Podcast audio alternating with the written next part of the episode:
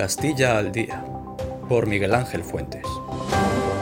Muy buenas a todos, ¿qué tal estáis? Soy Miguel Ángel Fuentes y bienvenidos a Castilla al Día. Bienvenidos una vez más a vuestro podcast favorito. Una semana más llegamos al fin de con toda la actualidad por contar y donde no deja indiferente a nadie. Arranca Castilla al Día.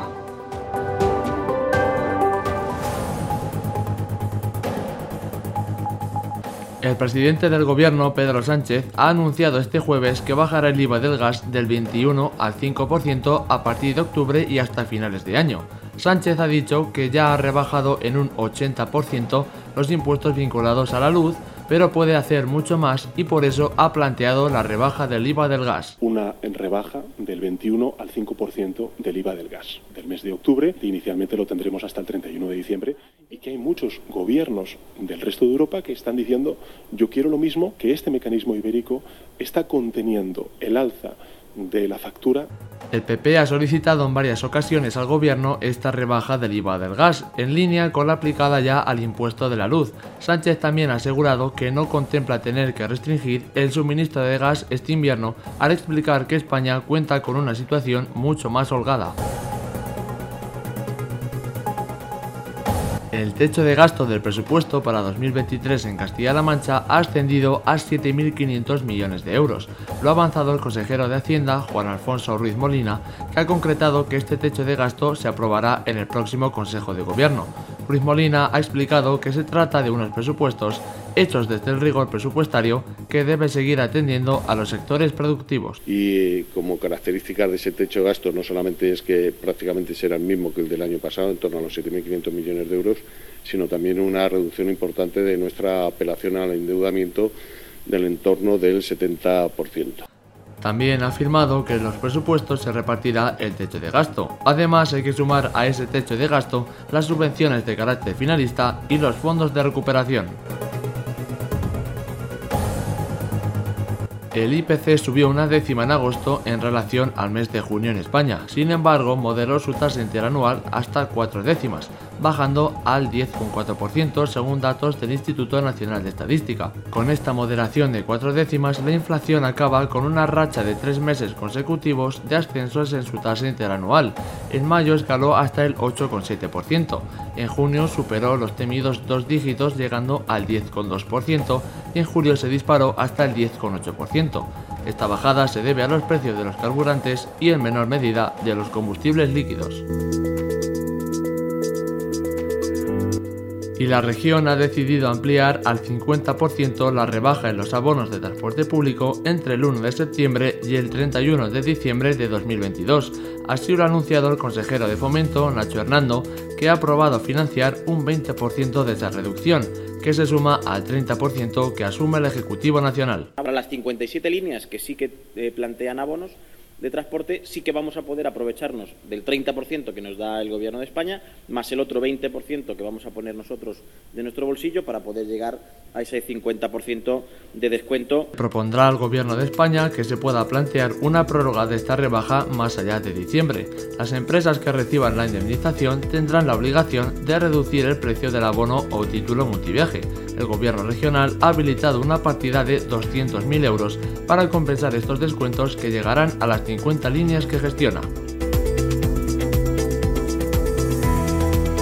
La región se situó al finalizar el pasado mes de agosto en 142.495 desempleados. Lo hizo tras subir en 1.394 personas, lo que supone un ascenso porcentual de 0,99%. Respecto al mismo mes del pasado año, el paro bajó en 20.257 personas desempleadas en la comunidad autónoma, lo que supone un 12,45% menos. La Seguridad Social registró a su vez un descenso mensual de 10.691 afiliados en la comunidad autónoma.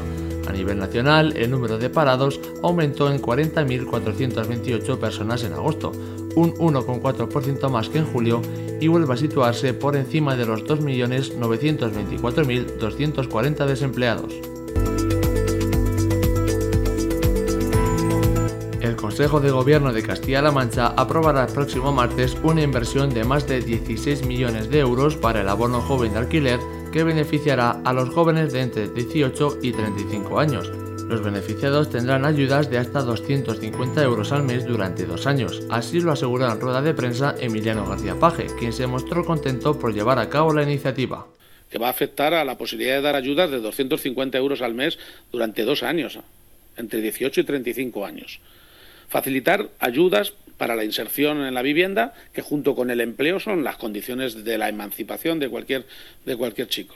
Para solicitar las ayudas hay que tener 35 años o menos en el momento de tramitar la ayuda y una renta anual igual o inferior a 24.318 euros. La renta del alquiler no deberá superar los 600 euros mensuales, aunque se puede ampliar a 900 en las zonas más tensionadas, que beneficiará a unos 70.000 jóvenes. Además, el bono se aplicará a cada joven y no a cada vivienda. Castilla-La Mancha ha confirmado 759 nuevos casos de coronavirus durante la semana del 22 al 28 de agosto en personas mayores de 60 años. Por provincias, Albacete ha registrado 229 casos, Ciudad Real 168, Toledo 154, Cuenca 133 y Guadalajara 75. Durante esa semana se registraron en la región 13 fallecidos por COVID-19, 4 en la provincia de Ciudad Real, 4 también en Toledo, 3 en Albacete y 2 en la región de Guadalajara. Con los datos aportados por las comunidades autónomas, 9.489 nuevos casos de coronavirus han sido confirmados en España, de los que 5.530 se han producido en personas mayores de 60 años. El consejero de Agricultura, Francisco Martínez Arroyo, ha avanzado que la Universidad de Castilla-La Mancha firmará un convenio para crear una aplicación para conocer el uso del agua de todos los agricultores que la utilicen. El objetivo es elaborar una estrategia del agua de cara al futuro. El grupo de trabajo estará formado por representantes de la UCLM y de las consejerías de Agricultura y de Desarrollo Rural una aplicación, una app, que van a poder eh, tener a su disposición todos los agricultores de Castilla-La Mancha que utilicen el agua y eh, nos van a poner en la vanguardia también de la digitalización en materia de agua en nuestra tierra. Asimismo, adelantará las futuras demandas a medio y largo plazo del agua para el abastecimiento humano y de regadío, además de las necesidades de las industrias agroalimentarias. Se estudiará la situación de los acuíferos, aguas superficiales y los embalses que hay en la región para conocer la disponibilidad de los recursos que existen. Emiliano García Paje ha señalado que un tercio de los incendios forestales que se han registrado en Castilla-La Mancha han sido provocados. Ha indicado que se han registrado más incendios que nunca, pero también que se han apagado más rápido que nunca. Ha avanzado que los trabajadores de los servicios de prevención y extinción de incendios van a ser homenajeados al igual que se hizo con los sanitarios en la pandemia. Sin embargo, la capacidad de respuesta ha sido excepcional y ese homenaje que planteamos en su día creo que también lo vamos a, a poner en valor porque nunca es un desperdicio homenajear el esfuerzo público. El jefe del Ejecutivo se ha mostrado orgulloso de la capacidad de resolución, eficacia y dedicación de los servicios contra incendios de Castilla-La Mancha. Más de 20 de los incendios registrados en la región han podido irse a más de 30.000 hectáreas, algo que se ha evitado gracias a la labor de los profesionales.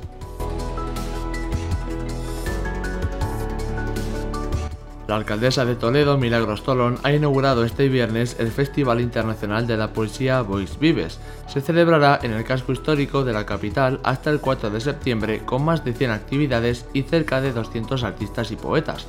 De esta manera arranca el otoño cultural impulsado por el ayuntamiento y que este año cumple su novena edición. Asimismo, Milagros Tolón ha resaltado su apuesta por la inclusión, la solidaridad y la igualdad en un evento que llenará las calles de cultura y literatura hasta el mes de noviembre.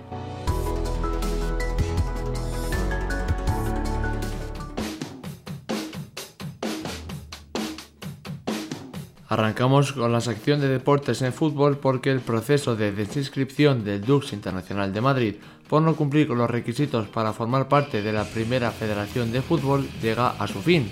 El juez único de competición ha determinado la pérdida de la plaza de la categoría que la puede ocupar el Club de Fútbol Talavera, jugando de esta manera en la primera federación. El equipo toledano estaba en la segunda federación, una categoría menos, ascendiendo así de división. Su lugar quedaría vacante y lo puede ocupar el Cerdanyola o el Águilas Fútbol Club. La Vuelta a España de este 2022 no está exento de polémica porque ante los casos positivos de coronavirus, José Herrada del equipo Cofidis tuvo que abandonar la competición tras dar positivo. Sin embargo, el ciclista Juan Ayuso también dio positivo y no tendrá que marcharse tras la baja carga viral de su caso. La reacción del moteño no se hizo esperar e hizo público en redes sociales un mensaje que rezaba unos a casa sin saber la carga viral, otros corriendo sabiendo que son positivos mientras esperan el resultado de carga viral. Que siga el circo. A pesar de su cabreo en redes sociales, el protocolo de la vuelta es el siguiente. Si una persona da positivo pero su carga viral es baja, puede seguir compitiendo. De momento parece no cambiar la situación y José Herrada tendrá que esperar a dar negativo para volver a la competición.